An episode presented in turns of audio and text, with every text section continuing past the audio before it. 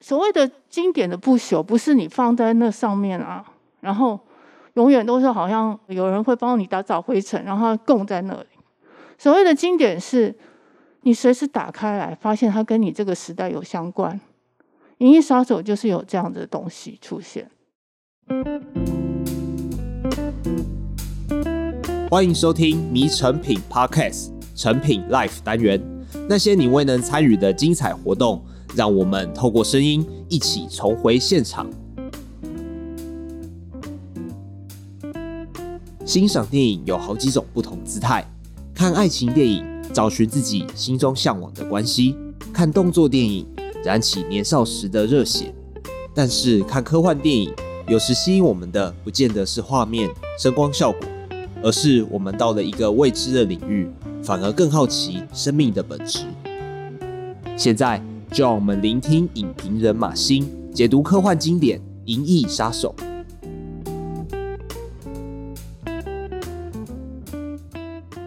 我很高兴今天能够来讲《银翼杀手》，因为其实我很喜欢从科幻的文本来看所谓的人的意义，或者是所谓区隔所谓的仿生人，或者是。我们真正在 AI 时代里面，自己的存在又是什么？为什么现在还没有步入全面的 AI，我们就已经有一种虚无主义的状态？其实，所有的好的科幻文本都有在直述所谓的人，相对于科技的一种永生来讲话，我们的人到底是处于什么样的位置，有多少的分量？然后《银翼杀手》因为它太早出来了，所以。菲利普·迪克他的一生等于是都奉献在这里，可是他因为有扮演着一种先知性的角色，就像他讲他曾经遇见过上帝一样，那时候曾经让大家觉得他哗众取宠，很可笑。可是过了那么多年以后，大家才发现菲利普·迪克简直就是一个所谓的预言者，他所预言的事情都在现在在正在发生。那《银翼杀手》这本书哦，为什么有一个绝对性的分量？除了他已经有一种预言性的感觉以外，其实他完全在探讨的是所谓的人的灵魂是什么。就像我们现在打开电视，就会发现那些富豪已经开始攻上太空了，去太空拍片，然后开始搜寻所谓的他们认为的太空可能占有的腹地。你就发现说，所谓的资本家，他们的眼光早就已经瞄准在太空这个地方。甚至他们的矿物或者是什么，那这个部分呢？我们的确人类啊，都已经发现我们有一个巨大的黑洞，然后又可以到达太空，我们认为无远弗届的地方。可是我们的心灵却举步维艰，这是很多西方作者曾经讲的事情，就是说人类其实穷兵黩武的去征伐各种的腹地到远方。可是，在我们的心灵跟灵魂上面的时候，我们其实很不敢去踏出任何一步。那这个书呢，它其实一方面拓展我们的眼界以外，二方面它在告诉我们，人对于自己的心灵跟灵魂是多么的生疏，根本就不敢做心灵的远征。那所以你可以从这本书的前面就可以看到，瑞克的夫妇俩是过着什么样的生活，就是他们就算是回到了。已经很灾难的地球，可是你也可以从他们在外星球的生活，以及回到地球这个灾难的发生地方，发现人类到后来的时候，心灵是多么孤寂的状况。所以，其实这本书包括他后来的两部电影，你都会发现非常寂寥的美学。尤其是到了二零四九的时候，他接班的那个东西，有很多人觉得说，哎，不太适应这么缓慢的电影。可那个缓慢的电影几乎是美术馆的一个陈列的画作，完全像强迫症所拍出来的东西。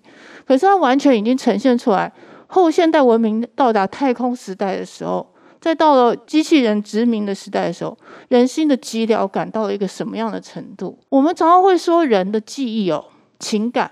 我常常会想到陆游的一首诗：“老来已忘天下事，梦中犹见牡丹花。”有人是说洛阳花。我们的情感是，我们越过越久，我们的最记忆的事情是最细节的东西，可能是你某一天你的阿姨帮你洗澡，或者是有一天你妈妈在睡前的时候为你唱了一个晚安曲。可是重大的事情，考上联考第几名，什么什么都不会记得，而是那些在你心中很盛开的、很斑斓的那个东都是一个情感的记忆。那个是人之所以有别于机器人或 AI，或者是现在所有的演算式区隔的人，所能够呈现出来所谓的灵魂的一个感应跟重量。可是呢，科技是什么？科技是摆在你前面的一个永生花，它不会死，它不会凋零，它只会进化。它打造了一个不会死的理想国，把一个人类活生生的扑通放在这个容器里面，让你知道你的牡丹花跟永生花的差别，跟那种遥远的距离。人类发现了跟创造了一个极度让自己困顿跟寂寞的地方。其实远看是非常美的，就是人类其实自毁的欲望跟求生的欲望，创造出来这样子的一个美好的文明跟想象。可是同时又把我们自己的二十一颗灵魂压缩到最远最疏离的地方，让它在那里，可能他有他的自我的一个求生的方式，可是同时又会让你知道说，我今天之所以为人，到底是什么？其实。《银翼杀手二零四九》那时候拍出来反应很两极，主要是一九八二的那个版本实在太好，就在八二年能够拍出这么完整的叙事结构，能够有这么新的，当然他那时候也是很多人看不懂了，就是你知道科技这种东西，科幻这种东西都会走得太前面，所以他们其实除了二零零一年的《太空漫游》跟这一部《银翼杀手》，那个时候创造出来现在。算是经典片的一个第一名的一个状况，所以他在二零四九接班的时候，本来就是吃力不讨好的。可是呢，他的确符合了在二十一世纪的时候，我们怎么去看《银翼杀手》这个东西，这个著作它的不朽性。所谓的经典的不朽，不是你放在那上面啊，然后永远都是好像有人会帮你打扫灰尘，然后供在那里。所谓的经典是。你随时打开来，发现它跟你这个时代有相关。《银翼杀手》就是有这样的东西出现。《银翼杀手》第一部啊，其实哦，有点像在思考人类到底是什么。我们呢会发现说，哎，我们这样我们在思考我们过去的是什么样的人。像瑞克，他在追杀仿生人的时候，他从那些仿生人身上感觉到说，他们为什么比我还要具有灵魂？为什么他比我还要具有情感？我觉得菲利普·迪克非常厉害，就是他在讲感情这件事情的时候，会在这个科技的一个废墟里面出现了感情非常重大的浓烈的重量。可是那个浓烈的重量却不是文字上面的表现。比方说，有一个仿生人讲到他养的松鼠，他说他里面已经开始怀疑另外那个菲尔里奇是一个仿生人。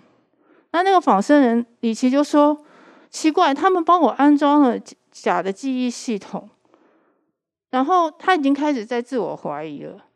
他说：‘要不然用你的共感量表来看看我的状况好了。’然后瑞克当然也有所怀疑，可是他们一在一起执行任务，然后你就看到菲尔就这样子很有感情性的说：‘撇开假的记忆系统不谈，我有一只动物。’”菲尔里希说：“不是假货，是一只真的松鼠。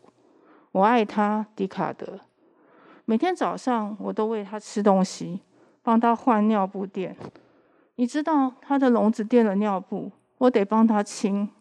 然后晚上下班的时候，我就放它在屋子里，随它到处跑。它的笼子里有一座跑跑轮。你看到松鼠在跑跑轮上的样子吗？”轮子转啊转，松鼠跑啊跑，可是它一直都在原位。不管怎么样，巴菲似乎很喜欢玩这种游戏。里面所谓的情感叙述的东西很少，可是他把一个松鼠这么无趣的人生，这样的细细的讲了出来。你可以很明确的感受到所谓叫做什么是情感，什么是你感受到说你在他身上感受到的一个投射。这里面包括主角瑞克对于他自己的仿生羊，还有他后来跑到一个没有人的地方发现的蟾蜍，你都发现这个东西其实他们的情感是不知不觉的流露出来，然后那个东西是他们新鲜的、无法承受的，甚至连自己感动了都不知道。可是先感动了读者，原来这就是情感啊！然后我们现在回想起来，这些东西啊，都好像是闻到了破碎的黄花，或者是看到雪花在手上的目送一样。他写的这么轻盈，他就是写的这么轻盈。你讲情感的时候，都不会是像我们那种小说里面那么浓烈，而是就是非常的轻盈啊！原来它就是稍纵即逝的东西，有时间性的东西。在极度拟真的世界里面哦，我们要怎么样去去分辨人类跟仿生人？老实说，大家在看这本书的时候，应该也分不出来吧？就是哦，的确，我们现在过得有点像仿生人。我们现在到底活得像是一个什么样的世界啊？我觉得蛮有意思的，就是大家如果有看《骇客任务》的话，它也是个科幻电影，它也是从科幻里面寻找所谓的人的意义是什么。它里面用了布西亚的学说，然后甚至让布西亚的书入镜，代表着导演对他的崇敬。可是布西亚当然很不屑，他们他觉得那部电影拍的并不好。可是布西亚他的预言，他的学说的确让很多科幻小说的创作者有所领悟。他说：“我们现在不是一个模仿的世界，我们现在是一个拟像拟真的世界。”所谓的拟像跟拟真是什么？很像是它原来并没有原型，它原来只是像什么，然后我们大量的复制。这里面呢，曾经有写到一个某一年汽车大量生产，他跟他太太讲说那一年的汽车大量生产的部分，为什么他突然讲到那个部分？他说拟像则是指。那些没有原本的东西的模本，比方说 T 型汽车，其数百辆自始至终都是一模一样的，在工业生产中具有完全相同的价值，因而其原本反而显得不怎么重要。它取代了所谓的原本可能像的东西，它取代了那些意义，成为一个符号。我们现在所消费的东西，消费的都不是物件本身。也不是它的物品性，消费的是它的符号，甚至它至于我们人生代表的符号，我们也是商品，我们也变得符号化。布希亚的世界就是这个样子，他的意思就是说，其实我们现在所生产的都是复制品。之前马克思曾经非常的激烈的批评了所谓的资本主义，不过班雅明他们看得更清楚。班雅明说：“真正的根源在于复制的本身，生产本身不再具有任何的意义。所有的商品，包括现在的人的劳动在内，都超越了有用跟无用的区分，不再有生产性的劳动，只有复制性的劳动。每个人都丧失了具体的目标，这种目标曾经让你区别于其他人。没有人在生产什么，生产已经死亡，复制万岁。”我们很其实很欢迎所谓的拟像世界，大家没发现吗？所谓的元宇宙，所谓的虚拟实境，所有的东西，我们都非常欢迎所谓的拟像跟迪士尼世界的来临。迪士尼世界的创造不在于它有一个原来的模型，迪士尼的创造在创造它的超现实。而美国输出了大量的消费主义，就是在创造所谓的超现实。而我们现在在迎接的所谓的元宇宙。所谓的商品更新化，都是所谓的布西亚讲的超现实。所以那时候骇客任务才会这么的急切的在拍出布西亚的书，就是想要告诉大家，这个假已经到达了一种你无法见缝插针的状况。所以以至于我们现在啊，活在是一个拟真的世界里面，活在拟真的世界里面的时候，你真的会知道什么样的。情况是仿生人吗？什么样的情况到底是这样真正的人类？所以布西尔那时候被封为是后现代的一个祭司。当元宇宙展开了以后，就像我讲的，迪士尼乐园的超现实，其实不是现实的东西，不是真实的东西，反而越来越贵。其实后来有很多的科幻电影，包括二零零九年《月球漫游》，这也是我心中非常经典的一个科幻电影。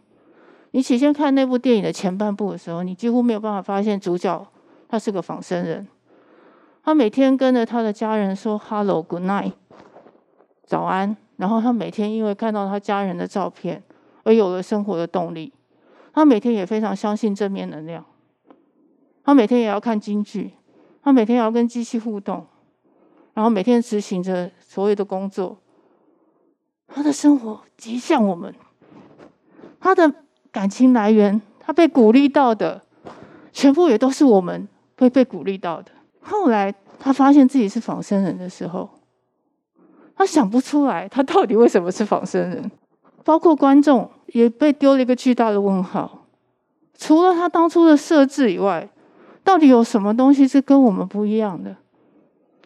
这个《月球漫游》这部电影，它在一个死寂的月亮里面，在做一个工厂的事情，然后呢，不停的生活，不停的循环，你几乎可以跟着那个机械化的律动。唯一真的有感情的那个部分是凯文·史贝西扮演的一个机器人的声音，他那时候为了这个仿生人哭泣，那滴眼泪。在那个荧幕上的时候，几乎你看到说啊，这是讽刺，非常的举重若轻。可是这个东西非常的令人玩味，就像是我们的黑暗童话一样。我们人类真的很喜欢末日，就是把自己弄成一个黑暗童话，觉得自己好像一定反正会受到眷顾的一个食物链上端的动物，一直在跟自己赌自己的命运这样。然后呢，我们人类到底是怎么样的穷其心力的仿生？我们几乎也不知道自己在仿生，简直是自然的不得了。我们非常的温驯的进入良夜，等于是其实我们活在一个幻术魔术箱里面。然后我们不知道我们所谓的商人在制造的魔术跟幻术是什么，非常有意思。弗洛姆把人类分过四种人格，其中一个就是二十世纪。所谓的经济产业上面，后天可能是先天最多的，叫做市场导向人格 （KPI 型的人格），呼应这个世界的加速的一个生产，来评估自己是不是被需要的市场性人格。瑞克哦，其实很有意思，他完全就是市场导向人格。瑞克呢，从早上起来呢，你就发现他其实非常的积极的想要迎接这个社会的齿轮。我刚刚讲的符号跟指涉物的发生的断裂，就是布西亚的概念。你现在买的东西，它是个符号，包括它的图像，跟它这个物品本身的功能产生了断裂，然后呢，变成是一个自我的存在感。消费者对于某件物品的消费，也等于是将某种意义转移到自己身上。这很像瑞克对于电子羊的一个执着。然后，经由这样子的一个过程呢，消费社会的一个社会秩序得以建立。我们常常在讲消费社会，大家都觉得好像很轻，就觉得好像这只是一个贫富差距造成的一个状况。所谓的穷人不再是蓝领阶级，所谓的穷人是不在社会眼睛想象的人，失去消费者资格的人。那个是社会家鲍曼讲的。所谓的穷，再也不是说哦，我以前去做蓝领阶级的时候还有荣光，这样不是。你已经不在社会的想象之内了，那叫做穷。那可是这个东西已经变成一个体制了，它是一个完整的系统，它设计的好好的，就像我们的摇篮曲一样。所以呢，《银翼杀手》这个 K，就像是卡夫卡笔下，无论是城堡、审判还是变形记。他都是一个乱入者，他是都是在一个系统里面迷路的。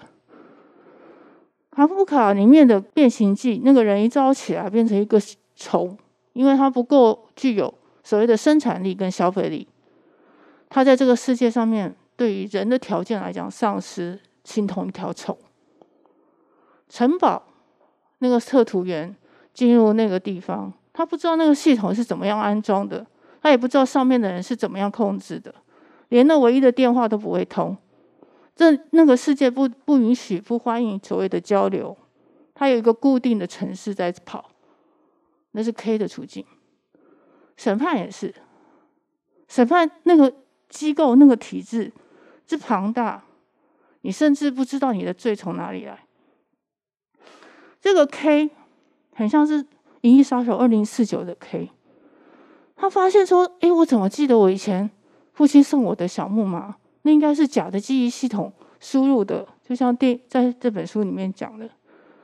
那我到底要把它当做真的还是假的？可是为什么我想起他来的时候，会有类似情感的出现？我们为什么活得越来越像仿生人哦？”我觉得科技已经有它的宗教性了。所谓科技的宗教性是什么意思啊？就是啊，像中世纪啊，天主教对于人类的钳制，或者是那时候东方对于佛道教的一个，甚至大于政治的一个控管。西方的人对于教会的服从。宗教性是什么？宗教性的这个东西是。你在他的领域里面，你在他的架构里面，你的罪与罚的观念都受到他的影响。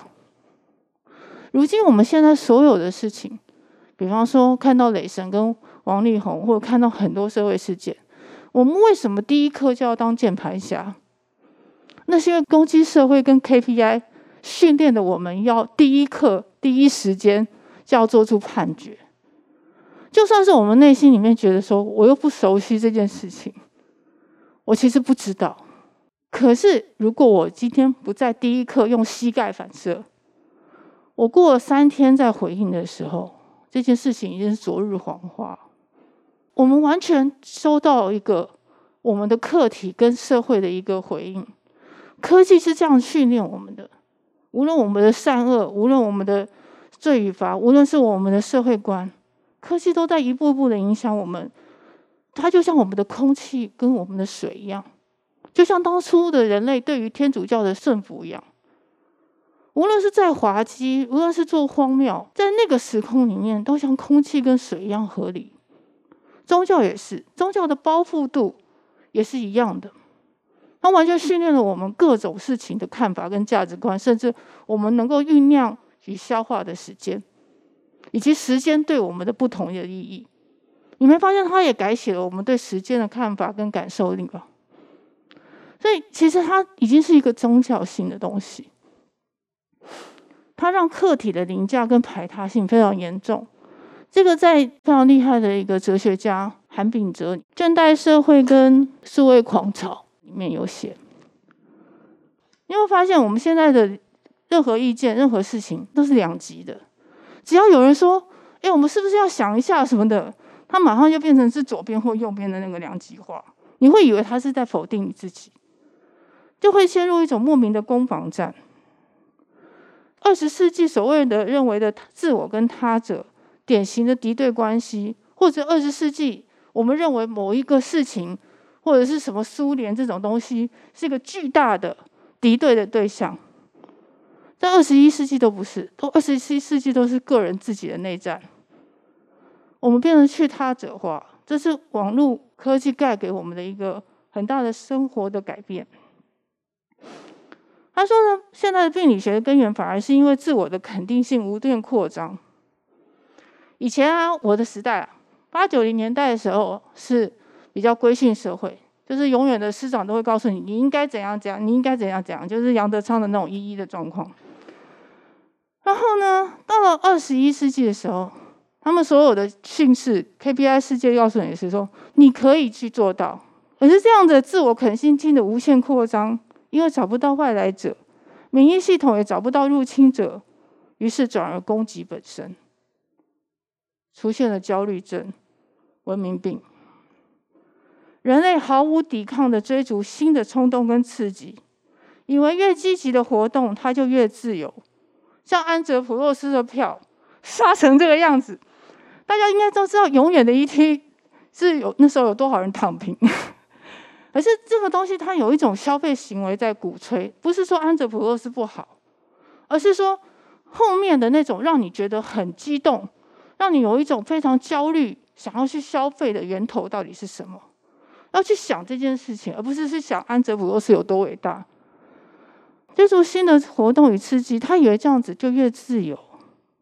以往敌我分明的世界里面有一个象征性的、有个对象性的愤怒，现在只剩下整个存在莫名的焦虑与恐惧。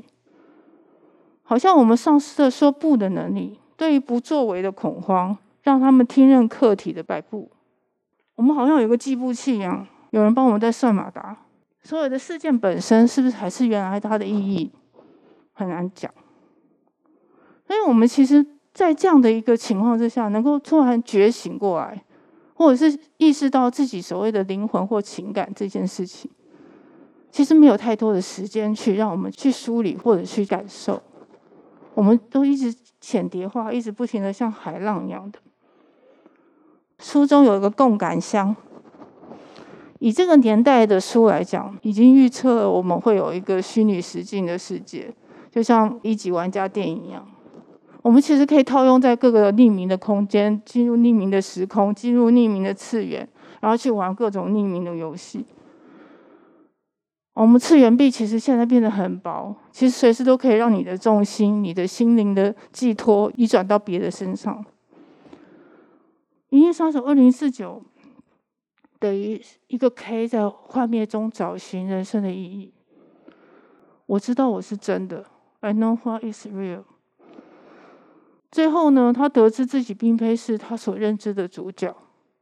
这个故事高明在于，他的主角并非是他认为的主角，就是他认知的主角。因为他本来只是认为他是一个执行任务的仿生人，微不足道，食物链下层。后来他认为他是一个奇迹，因为他是仿生人生的。后来呢，他才慢慢的发现，他又是一个非常平凡的一个东西而已。可是，在这样子的一个自我认证、自我追寻未果的情况之下，他得到的救赎是什么？他最后缓缓躺下，他碰到了《银翼杀手》第一部的瑞克，他认知的父亲。他缓缓躺下，然后做出了他该有的牺牲。那个画面下着白雪，他在一个阶梯上面。那个整个地方一片荒凉，唯有他是一个有颜色的东西，躺在那里。黄圣人的 K 演绎的所谓的牺牲是什么？他就是那么小小的一点，也可能没有人记得他。可是他在告诉你：“I know what is real。”原来我有灵魂啊！这个故事其实你可以简化成一个机器人有三根火柴。第一根火柴让他遇见了父亲，第二根火柴让他遇见了所谓的真爱的人，第三根火柴，原来我有灵魂，我知道为谁牺牲，我知道我这时的感受是真的。那他是仿生人重要吗？每个人活着，都一定有一个非常诗意的，虽然每个人都会历经一些残酷跟磨砺。可是那个东西，它会提炼出来你一个最重要、最重要、你不可以失去的那个东西。即便你失去了，你也会把它升华成另外一个东西。我知道什么是真的。二零四九是丹尼维勒夫纳夫的一个作品，他是沙丘导演。他其实非常厉害，他就是一个美学大师，对于科幻人文的精神是非常能掌握的。沙丘大家都说。可能有人是说不好，可是我觉得那是一个自我觉醒的一个过程。然后呢，他其实就是一个哲学大师啊，他把每个故事都拍成像哲学一样。二零四九的 K，他其实不是主角，他甚至不认为他自己是生命自己生命中的主角，他是这个蝶梦庄周，他是一只蝴蝶，然后跑来梦到。这些仿生人跟他认识的父亲，他看到这个世界的梦。当 K 缓缓的躺在草地上，你会发现响起的音乐是《银翼杀手》最后一段，复制人罗伊临死前讲的那个雨中之泪。所以很多人都说 K 到底死了没？对不起，没事，不要爆雷。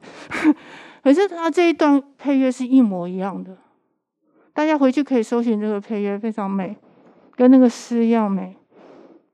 大家应该还记得由鲁格豪尔那个死去的演员，他那时候即兴发挥的。